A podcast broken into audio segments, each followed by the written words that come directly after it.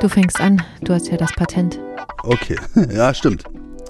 Herzlich willkommen bei Heiße Eisen, dein Einstieg in den Skisport. Wie immer, Silvana und der Olli. Am Start. Richtig. Und heute geht es um eine Folge, die sich Stefan gewünscht hat per Instagram. Und deswegen gehen wir darauf ein. Wichtigstes Fazit kommt jetzt direkt vorab. Der größte Fehler, der gemacht wird, ist nicht zu putzen.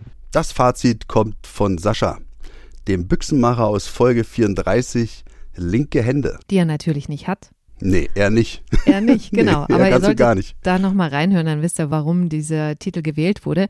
Aber Sascha als Büchsenmacher hat natürlich die Expertise, was Waffenpflege, Waffenreinigung angeht. Und natürlich kommen immer wieder Menschen auch zu ihm, die an der Waffe was basteln lassen wollen, ne, weil sie es selber nicht machen wollen. Oder auch, weil sie was gereinigt haben wollen? Ja, das hat mich äh, tatsächlich beschäftigt, diese Frage.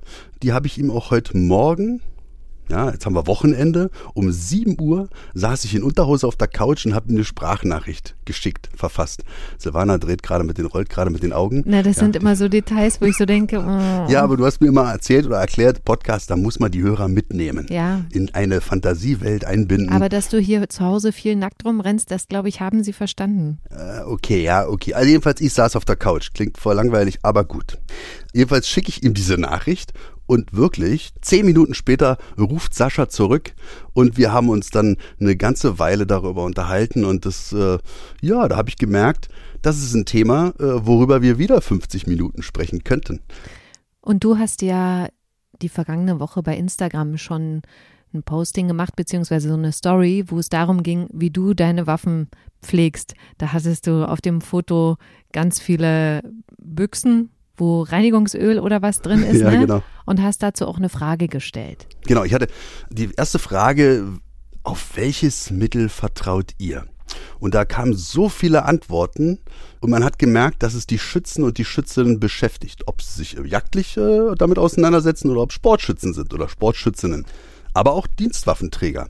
Und da hat man recht schnell gemerkt, dass es da kein Allheilmittel gibt oder kein Rezept, was für alles anwendbar ist. Jeder macht so sein eigenes Ding. Ist ja auch immer abhängig davon, was du für ein Typ bist.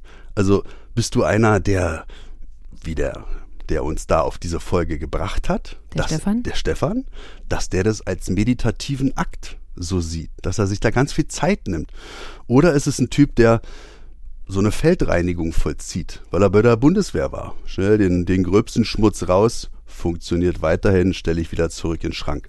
Und deswegen kann ich jetzt auch nur aus meinem Blickwinkel das so äh, beleuchten und ich gehe da so einen Mittelweg, sagen wir es mal so. Ach so, ich hätte echt gedacht, du bist eher so beim Putzen der meditative Typ, weil wenn ich einfach mal davon ausgehe, wie viel Zeit du da reinsteckst, in so eine Waffenreinigung, das ist schon. Ja, aber da geht noch viel mehr. Und da hat mir der Sascha ja auch erklärt. Wa? Also da, man kann das Ding ja auch die Waffe komplett auseinandernehmen. Das mache ich jetzt nicht. Also ich gehe da nicht in die Schräubchenkunde rein.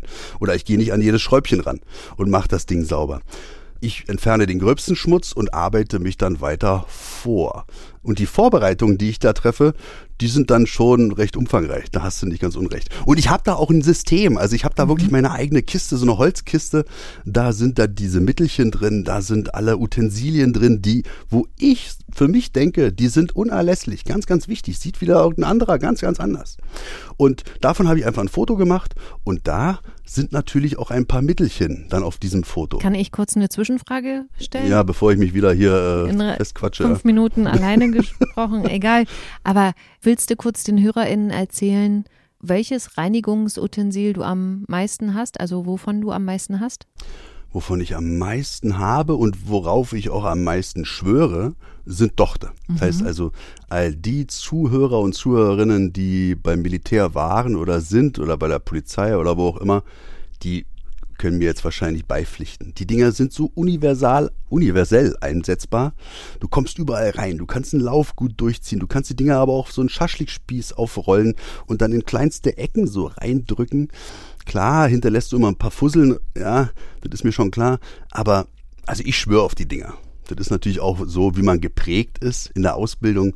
Da bleibt man schon bei etwas hängen. Und ich bin bei diesen Dochten hängen geblieben, muss ich sagen. Ich kriege auch alles sauber damit. Und ich muss kurz fragen, ihr wisst es, Leute, ich putze ja nicht, das macht ja wirklich alles Olli. Auch so. Aber was ist denn da der Unterschied zwischen so einem Bohrsnake? Uh, das ist ja ganz schön komplex jetzt. Also so ein Bohrsnake. Der ist vielleicht nicht so saugkräftig, kann man das so sagen? Oder? Also ich sag mal, soll ich mal Pro und Contra Bohrsnake machen? Ja, mach mal. Also Pro Bohrsnake ist, es ist, du kannst das Ding mitnehmen aufs Feld, ja, auch selbst beim Militär kannst du Ding oder auf dem Skistand oder bei der Jagd kannst du Ding immer mitnehmen.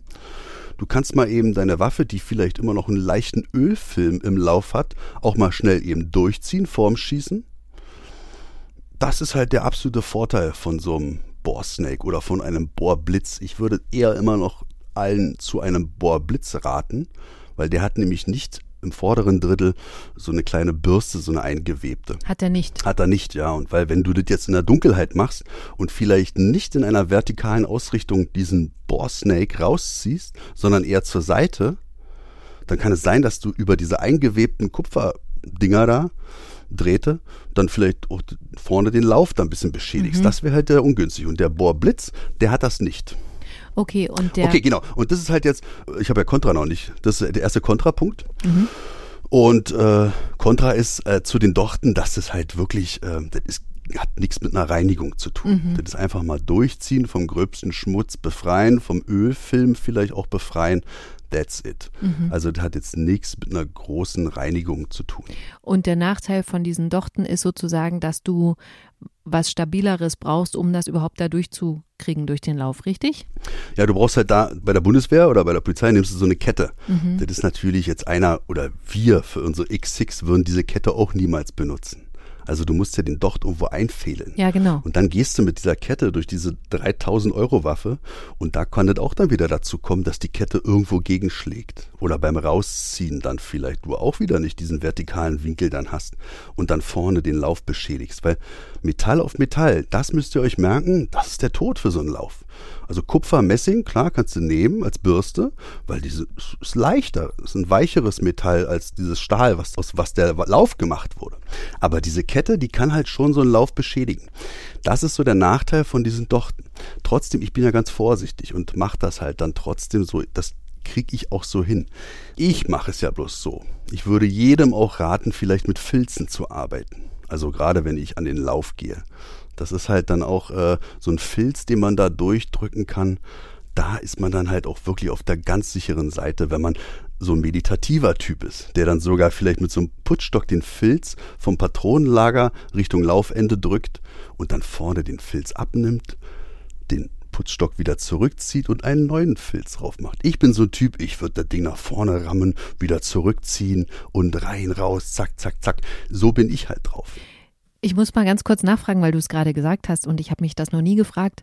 Macht man immer vom Patronenlager Richtung ja. Laufende? Ja, ja, auf jeden Fall. Also das, da gibt's auch keinen irgendwie, oh, ich mache das aber so. Nee.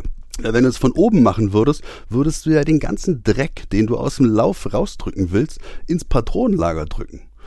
Und dann sind wir wieder vielleicht auch in Bereichen, wo es dann auch gefährlich sein könnte, weil vielleicht sich da dann wieder Schmutz im Patronenlager oder diese Verriegelungswarzen beispielsweise, wenn der Verschluss da dann die Waffe verschließt, äh, das dann so verdreckt wieder, weil den Dreck du da eigentlich aus dem Lauf haben willst, drückst du dir ins Patronenlager und dann kann es dazu Störungen kommen. Im schlimmsten Fall kann dann auch vielleicht äh, irgendwann mal was kaputt gehen.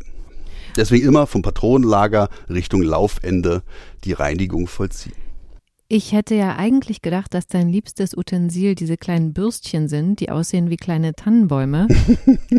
weil davon hast du auch sehr viele. Ja, das stimmt. Wofür benutzt man die? Na, das sind diese Kupfer- oder Messingbürsten.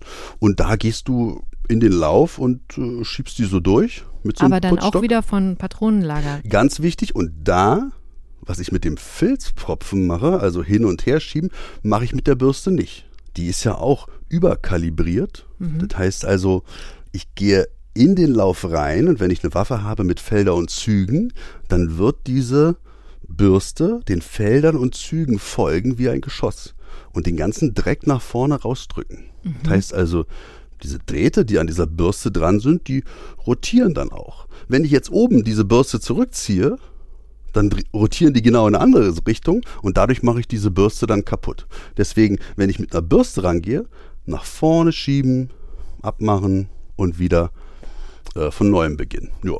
Fand ich gerade richtig. Ich habe mir das noch nie so überlegt. Voll cool. Naja, nur haben wir genug von diesen Bürsten. Das heißt also, ich kann das auch Ritsche Ratsche machen, also hin und her ziehen. Dadurch mache ich mir aber die Bürste kaputt. Ich schaffe es aber nicht dadurch, den Lauf kaputt zu machen. Das ist wichtig. Und deswegen ist es auch wichtig, beim Fachhändler zu kaufen. Oder halt das meine ich jetzt ernst, wenn ich bei den großen Online-Anbietern irgendwas bestelle, also die jetzt sich nicht mit der Thematik so auseinandersetzen, kommt das irgendwo aus China vielleicht. Wer sagt mir denn, dass die Dinger wirklich aus Kupfer oder aus Messing gemacht sind und dadurch eine weichere Konsistenz haben als der Lauf? Da würde ich immer aufpassen. Und das ist genau der Punkt auch bei diesen Boar-Snake-Dingern. Da gibt's ja auch so Nachbauten. Und dann sind da diese Drähte eingenäht und ich weiß nicht, aus welchem Material die Teile sind. Deswegen lieber ein Bohrblitz, da sind diese Drähte nicht drin. Ich würde mal wieder zu Sascha zurückgehen. Wir Ja. haben ihm ja, oder wir, du hast ihm ja mehrere Fragen gestellt und darauf sind mehrere Antworten gekommen. Und damit wir hier so ein bisschen wirklich Expertenexpertise haben, wollen wir euch die Antworten natürlich nicht vorenthalten. Es ging jetzt zum ersten in der Frage darum, was die Unterschiede beim Putzen sind zwischen Jägern und Sportschützen. Der große Unterschied zwischen der Wartung bei Jagd und bei Sportwaffen ist eigentlich, so gravierend ist der gar nicht. Was man so ein bisschen sagen muss, dass bei Jagdwaffen des Öfteren es ja vorkommen kann, dass es mal regnet oder sonst irgendwie die, die Witterungsbedingungen nicht so optimal sind und dass man dann äh, die Oberflächen ein bisschen mehr äh, betrachten muss, wenn der Regen drauf kommt, dass es dann doch schon mal schneller anfängt zu rosten was man zwar heutzutage bei den modernen Waffen und der Oberflächenbeschichtung so ein bisschen vernachlässigen kann. Früher war das halt so, dass halt auch gern mal an den Läufen oder so das Wasser an der Seite reingelaufen ist im Schaft und man das nicht wegputzen konnte, weil es im Schaft praktisch war und da es dann angefangen hat zu rosten. So, das ist wirklich ein großer Unterschied, wo man auch noch äh, wirklich im Augenmerk bei Jagdwaffen heutzutage legen muss, ist, da die ja heute oft mit Schalldämpfer ausgerüstet sind, dass man den abnimmt nach jedem Benutzen, selbst wenn man nicht geschossen hat. Also wenn man jetzt draußen war im Wald und kommt wieder nach Hause, entsteht halt ein Kondenswasser, auch ohne Schussabgabe entsteht in diesem Schalldämpfer ein Kondenswasser. Wenn ich jetzt die Waffe so einfach in den Waffenschrank stelle, äh, kann es passieren, dass dieses Kondenswasser langsam in den Lauf läuft und dann da runterläuft und da anfängt zu korrodieren und dann haben wir das schon gehabt, dass da wirklich wunderbare Rostnarben entstehen. Und das ist halt das große Problem. Deswegen würde ich sagen, halt immer diesen Schalldämpfer abnehmen und äh, auf die Heizung stellen oder separat irgendwo, dass das nicht in den Lauf kommt. Ich würde noch gerne da anfügen, dass natürlich wieder von Langwaffen sprechen. Das heißt also nicht, dass jetzt der, der Gedanke aufkommt, dass ein Jäger kann ja auch eine Kurzwaffe tragen. Er hat ja auch das Anrecht auf zwei Kurzwaffen, ob nur Revolver oder Pistole. Da darfst du keinen Schalldämpfer ranmachen und Sportschütze schon gar nicht, ist klar. Also wir reden jetzt hier, wenn wir von Schalldämpfern auf Waffen sprechen, nur von Langwaffen, die jagdlich genutzt werden. Da kann man ja jetzt ja auch mal den dienstlichen Anwender mit reinholen. Wenn wir von Schalldämpfern sprechen, ist ja nicht nur der Jäger berechtigt, einen Schalldämpfer auf seine Langwaffe zu montieren, sondern natürlich auch der dienstliche Anwender, ob nur polizeilich oder militärisch. Und ich habe mir mal ein Zimmer geteilt in so einer Polizeiunterkunft mit einem polnischen Kameraden. Und wir kamen von Schießen und war auch richtig Sauwetter. Und der hatte auf seiner MP5 hatte der Schalldämpfer drauf. Hat die aber einfach dann ganz gedankenlos in seiner Tasche, in seiner Box da gelassen und wir sind zum Feiern gegangen. Also war natürlich alles abgesperrt auf Polizeigelände. Aber hat sich halt gar nicht um sein Waffensystem gekümmert. Und da hatte ich erstmal so gedacht, ich so, naja, was passiert jetzt eigentlich da in dieser Tasche? ne? Also wir waren richtig versüfft, richtig, richtig, er duscht, oder wir sind beide, nicht zusammen, aber wir sind duschen gegangen, haben uns, jetzt geht's wieder los, ey. Aber Ihr wart nackt. wir waren nackt, Jeder genau. für sich. Jeder für sich, ja. Natürlich. Aber trotzdem, diese Waffe war auch für sich. Die, diese Waffe war für sich in diesem Köfferchen. Und da passiert ja was. Also, das war triefend. Also wir waren, wir waren klitschnass und die Waffe natürlich auch. Und dann muss man sich halt mal vorstellen, jetzt 12, 13, 14 Stunden, bis wir das Ding wieder genutzt haben. Was, ja, das ist also fatal. Obwohl natürlich, muss man auch sagen, diese dienstlich in Verwendung stehenden Waffen, die dienstlich verwendeten Waffen und die Schalldämpfer, die können auch immer noch ein bisschen mehr ab als zivil genutzte Sachen. Das muss man auch mal ganz klar sagen. Aber Sascha hat ja gesagt, es sind auch sozusagen Schalldämpfer betroffen, wenn die Waffe gar nicht geschossen wurde. Also ich glaube, das darf man nicht unterschätzen. Genau, also dass dann da schon äh, Prozesse ablaufen, die man halt unterbinden muss. Man muss den Schalldämpfer von der Waffe trennen, das ist ganz, ganz wichtig. Und äh, auch so ein Schalldämpfer kann ja durchrosten. Also geht jetzt auch gar nicht nur um vielleicht Roststellen im Lauf, was natürlich auch furchtbar ist, wenn das durch den Schalldämpfer verursacht wird. Aber der Schalldämpfer an sich, na klar, diese ganzen Lamellen da drin, das kann ja auch durchrosten. Okay, wir haben ja gefragt nach dem Unterschied beim Putzen zwischen Jägern und Sportschützen.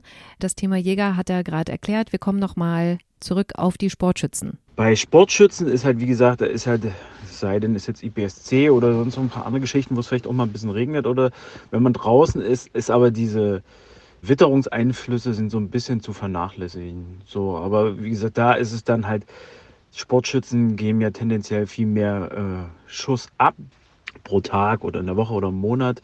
So ein Jäger, das ist halt äh, nicht so, dass da so viel geschossen wird. Deswegen ist da der Reinigungsaufwand ein bisschen höher. Deswegen ist es auch gerade bei Kurzwaffen ist es dann so, dass sie dann doch wesentlich mehr auch im System Schmauch und Dreck ansammeln und da dann halt auch gereinigt werden müssen. Bei Pistolen kann es halt irgendwann so weit gehen, dass die Funktion ein bisschen eingeschränkt ist. Gerade bei so einem, ich sag mal, Hightech-Sportwaffen oder Sportwaffen, die wirklich äh, vielleicht dann noch mit wiedergeladenen Munition verwendet werden, wo man mit der Energie so ein bisschen ans untere Limit geht. Da muss man dann schon mal sehen, dass man wirklich des Öfteren mal reinigt, damit die Funktion immer gewährleistet ist. Bei KK-Pistolen ist es noch mal wichtiger, weil wie gesagt, äh, haben wir auch wieder das Problem, dass manchmal die Energie ausreichen muss, damit halt die Funktion gegeben ist, dass der Schlitten repetiert und neue Patronen zugeführt werden. Bei Revolvern ist das alles ein bisschen weniger dramatisch, aber äh, da kann es dann halt irgendwann mal passieren, dass vielleicht so viel Blei sich ablagert, dass die Trommel schon anfängt so ein bisschen zu blockieren und nicht mehr so richtig weiter transportiert wird beim Spannen. Okay, dann sind wir jetzt in der Sparte, in dem Bereich, wo wir uns bewegen. Das heißt also, da äh, will ich jetzt nicht als Expertise bezeichnen, aber da können wir, glaube ich, beide was zu sagen. Also jeder von uns hat schon seine Erfahrungen da sammeln können oder sammeln müssen. Wenn es um Störungen geht oder vielleicht Fehlfunktionen oder halt auch, ja, kann auch sein, dass die Waffe mal an dem einen Tag oder ganz komisch schießt, das vielleicht auch gar nicht an einem selbst lag, sondern an dem Reinigungszustand der Waffe. Vielleicht ja, ich erinnere an die deutsche Meisterschaft. Ja, genau. Wo du vorher geputzt hast und ich dann ganz sauer war? Ja, die war halt dann noch vielleicht, die war halt nicht gut gefettet, denke ich mal.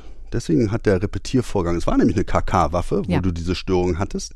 Und da ist dieses Fett noch nicht an den Stellen so ausreichend gewesen, dass das System einwandfrei funktionierte.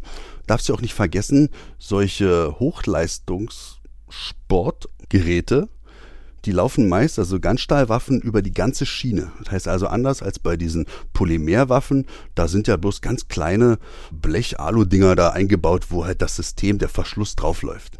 Und bei der X6 beispielsweise oder mit diesem 22er Wechselsystem, da läuft das ganze System auf dem Griffstück, also auf dem Unterbau.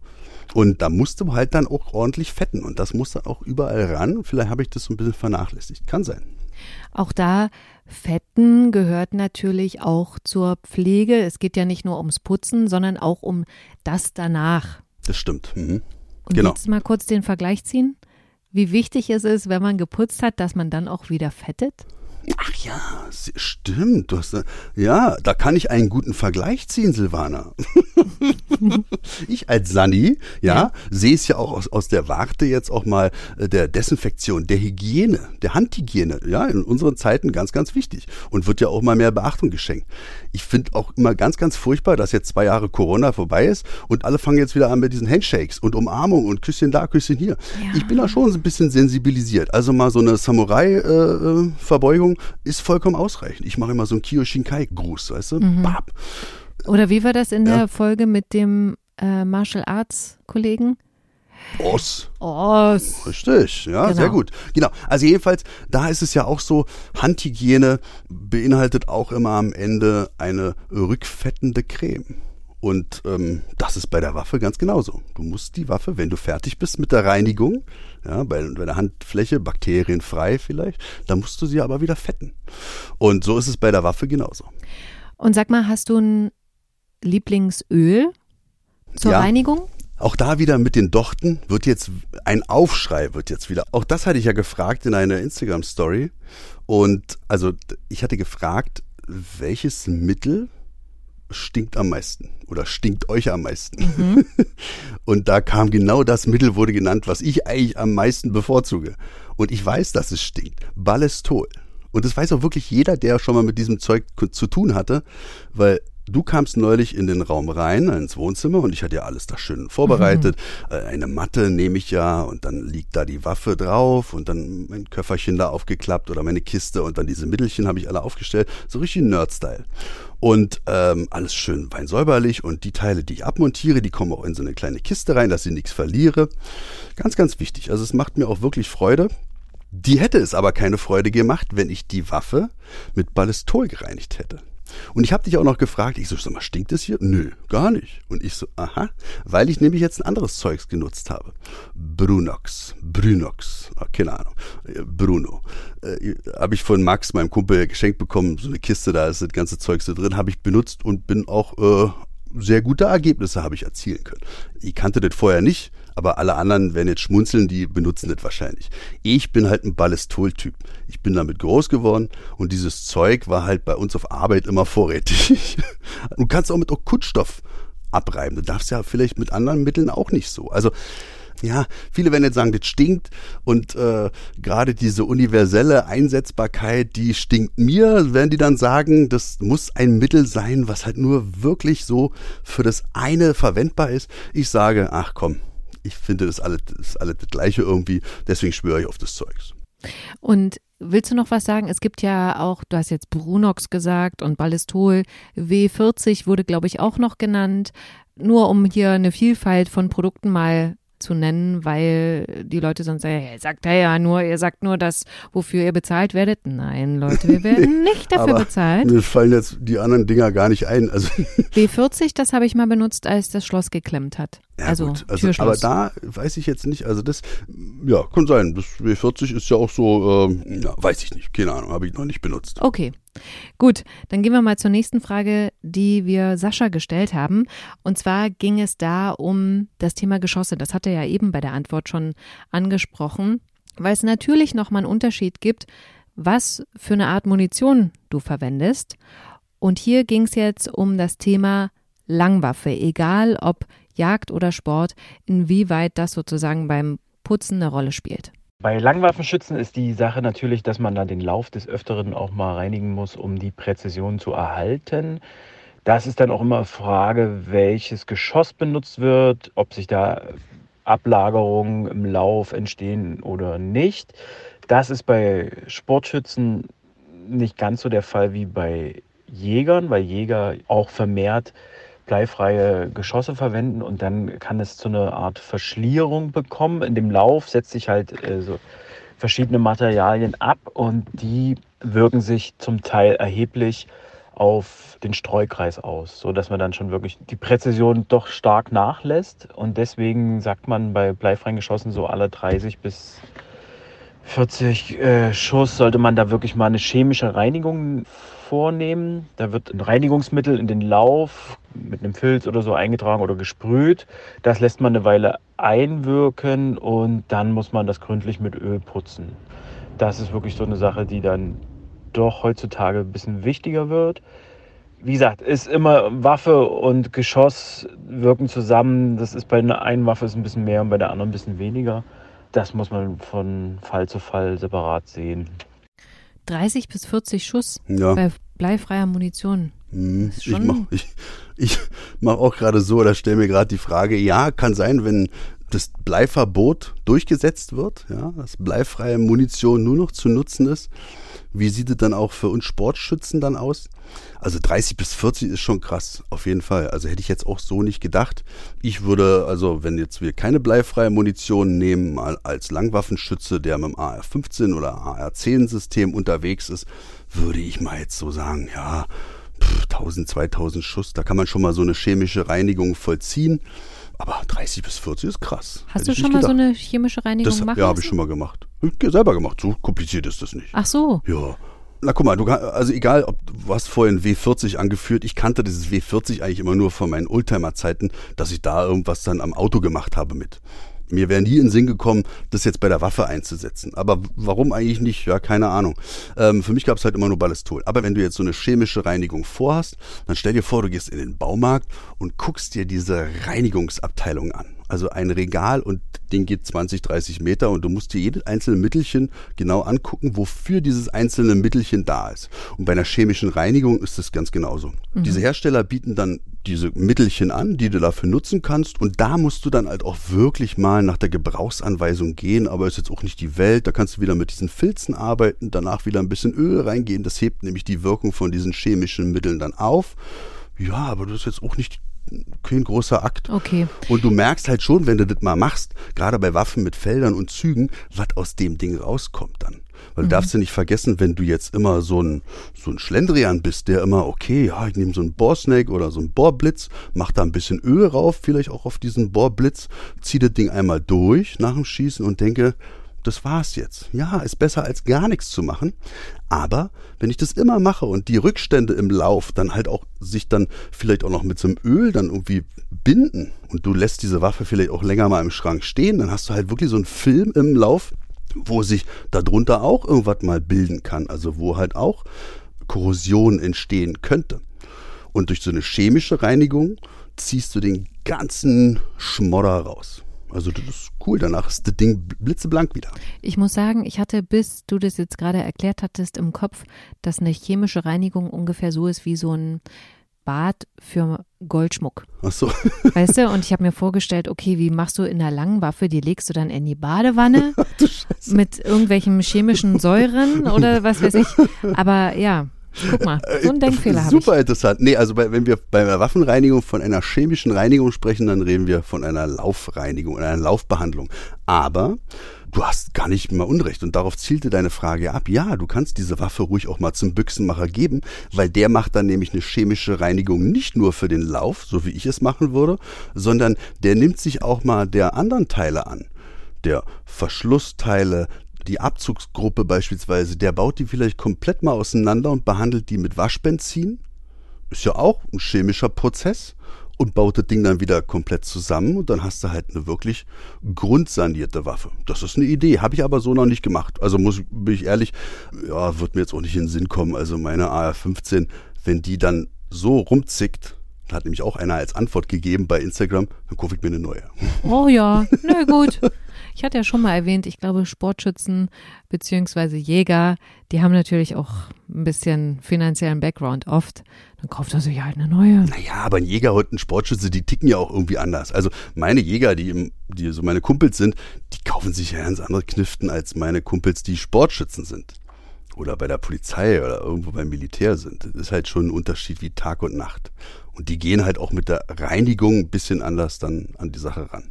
Und sag mal, weißt du, weil ich gerade von Schmuck gesprochen habe, gibt es da auch so Ultraschallreinigungsgeräte? Ja, gibt es, ja, tatsächlich. Ja, kommt dort immer drauf an, wenn wir jetzt von Langwaffen sprechen, dann musst du ja so einen riesen Klopper dann kaufen, selbst wenn du das Ding auseinanderbaust, aber der Lauf bleibt ja so, kannst ja die durchsägen. Hm. also kommst du da in Bereiche, für mich würde es, äh, also würde das keinen Sinn machen, weil das kostet richtig, richtig Knete dann auch. Also macht keinen Sinn für mich. Aber klar, damit kriegst du die Waffe dann auch wirklich porentief rein. Mhm. Ich würde jetzt gerne zum Abschluss dieser Folge kommen. Kann sein, dass es sich jetzt noch um zehn Minuten handelt, die es äh, weitergeht, weil man weiß ja bei Olli nie, was er plötzlich noch für eine Geschichte auspackt.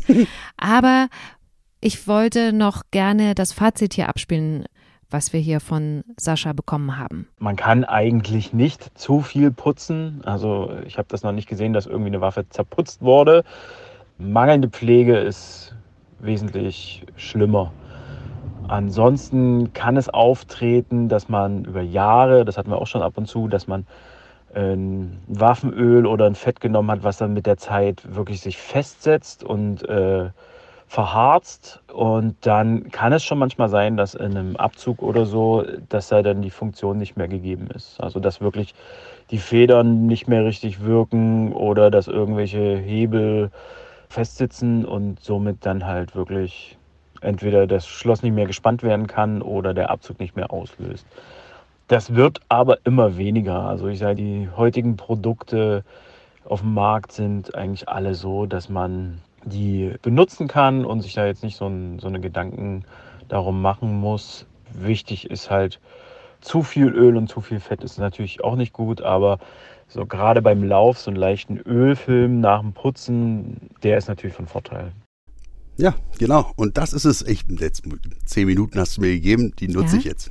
Na los, fang an. Also nehmt euch bitte die letzten Worte von Sascha zu Herzen und das geht jetzt wieder in meine Richtung meiner dienstlichen Anwenderfreunde und Freundinnen haut da nicht mit der Gießkanne das Öl rüber. Also wirklich, es ist, ich finde das immer ganz furchtbar, wenn ich auf Arbeit dann sehe, wenn da halt immer Öl raufgekippt wird und dann geht das Ding in den Waffenschrank. Mhm. Ja, also dann müsst ihr euch mal vorstellen, was passiert denn da drin? Ja, das setzt sich dann da fest. Nein, also die gleitenden Teile, da ein bisschen Fett, ein bisschen Öl rauf, okay, das muss funktionieren, das muss auch in unkonventionellen Schießpositionen funktionieren, das muss auch funktionieren, die Knifte, wenn mir einer am Hals hängt und ich vielleicht nur eine Hand zur Verfügung habe und ich liege auf dem Rücken und habe die Knifte hier neben meinem Körper. Dann muss das Ding funktionieren. Und dafür, damit das Ding funktioniert, muss da auf die gleitenden Teile muss Öl rauf. Tröpfchen. That's it. Und wichtig wäre mir auch noch, wenn ihr eine Waffe zu Sascha bringt. Sascha ist ja der Büchsenmacher bei der Firma Triebel in Berlin. Könnt ihr die Waffe abgeben und ihr könnt die da auch grundreinigen lassen. Das heißt also, da nimmt er wirklich jede Schraube auseinander und ihr kriegt eine grundsanierte Waffe zurück. Klar, kostet eine Mark, ich weiß jetzt nicht wie viel. Aber wenn ihr zu faul seid, das selber zu machen oder vielleicht dann auch Angst habt, da was kaputt zu machen, naja, dann gebt das Ding da ab und fertig. Dann kriegt ihr das Ding nach ein paar Tagen wieder und ähm, ja, erfreut euch dann wieder die nächsten Jahre an dem Teil. Das ist halt wichtig. Und ansonsten glaube ich, gilt das auch für alle anderen Büchsenmacher in Deutschland, dass sie vermutlich nicht einen Schützen wegschicken, weil die Waffe zu dreckig ist, oder? Ja, stimmt. Das hatte ich mir auch gefragt, weil natürlich, wenn du jetzt zu einer Werkstatt gehst und dein Auto da abgibst, gerade als Hundeführer hatte ich das oftmals, und der setzt sich da rein, aber stinkt der hier so? Und ich so, ich hab das doch sauber gemacht. Was sauber gemacht? Übelst, hätten sie sich überschlagen mit dem Auto, hat er dann gesagt. Also, äh, nee, du wirst da nicht wieder nach Hause geschickt dann müssen sie vielleicht dann, um an gewisse Teile ranzukommen, dann noch mal ein bisschen äh, rangehen. Vielleicht kostet das dann eine Arbeitsstunde mehr. Aber nein, also es ist ein Gebrauchsgegenstand und du musst da jetzt auch mit, mit keiner sterilen Waffe da deine Waffe bei der, beim Werkstattbesuch abgeben oder so. Letzte Frage an dich, Olli. Welche deiner Sportgeräte putzt du am liebsten? Ähm, ja, die AR-Systeme. Muss ich wirklich sagen, weil es halt immer ja, gerade mit den Verriegelungswarzen und so, das macht halt schon Spaß, da halt auch in die einzelnen Ecken da so reinzukommen. Ja, jetzt sie, siehst du schon, was ich für ein Nerd bin. Also ich muss da mit den Schaschlikspieß da rein. Es gibt natürlich da auch besondere Bürsten für die Verriegelungswarzen und so. Da gibt's auch, ja, keine Ahnung. Also da hast du schon zu tun. Und dann wird auch mein Ehrgeiz da geweckt. Dann kannst du auch vielleicht auch mal mit Bremsenreiniger arbeiten, sowas. Ja, geht ja auch. Oder mit Luftdruck. Also ja, kannst ja auch. Gibt ja auch Leute, die sich so richtige Kompressoren zu Hause dann angeschafft haben, so kleine Dinger und pff, pustest du das Zeugs dann da raus. Auch eine ganz coole Idee. Ich gehe halt mit meinen Spießen da ran und auch mit den, diese Kuhs, wie heißen dieses, diese Tipps, die Dinger. Fragst die, du mich? Ach so. Die klaue ich ah, dir immer. Q-Tipps. Q-Tipps, ja. genau. Die kann man auch verwenden. Also wie gesagt, ey, Hauptsache ihr gebt dem Ding ein bisschen Liebe und macht das Teil sauber, schmiert das Teil. Da, wo Bewegung stattfindet, da muss auch Schmiere ran. Und ja, das war es eigentlich. Und auch ansonsten gebt ihm ein bisschen Liebe. Ihr wisst, ihr könnt sie auch gerne mal streicheln ja. und einfach in den Arm nehmen. Richtig. Und dann aber wieder in den Waffenschrank machen. Ganz genau. Oh, ja. Und wenn ihr euch küsst dabei, passt auf. Also jetzt nicht nur der Hygiene wegen, sondern in der Atemluft der menschlichen Atemluft ist so viel Feuchtigkeit drin. Das muss ich einfach ganz klar sagen. Und auch eure äh, Finger, ihr habt da so viel, dann bleibt dann so viel an der Waffe haften. Ihr müsst es dann auch mal wieder abwischen. Das hatte ich auch mal in einer Podcast-Folge schon mal gesagt. Auch das mit einem Ölfilm versehen. Und das Allerschlimmste, was ich halt auch immer sehe, ist, wenn die Leute schießen und vielleicht die geöffnete Waffe eindrehen und dann reinpusten. Also schlimmer geht's nicht und vielleicht dann so die Waffe ins Futteral packen und zu Hause in den Schrank stecken. Na dann, gute Nacht, was da drin dann passiert. Und das ist jetzt meine abschließenden Worte. Okay, dann Safety Leute, first. Gute Nacht. Gute Nacht. Bis in zwei Wochen. Jawohl, tschüss. tschüss.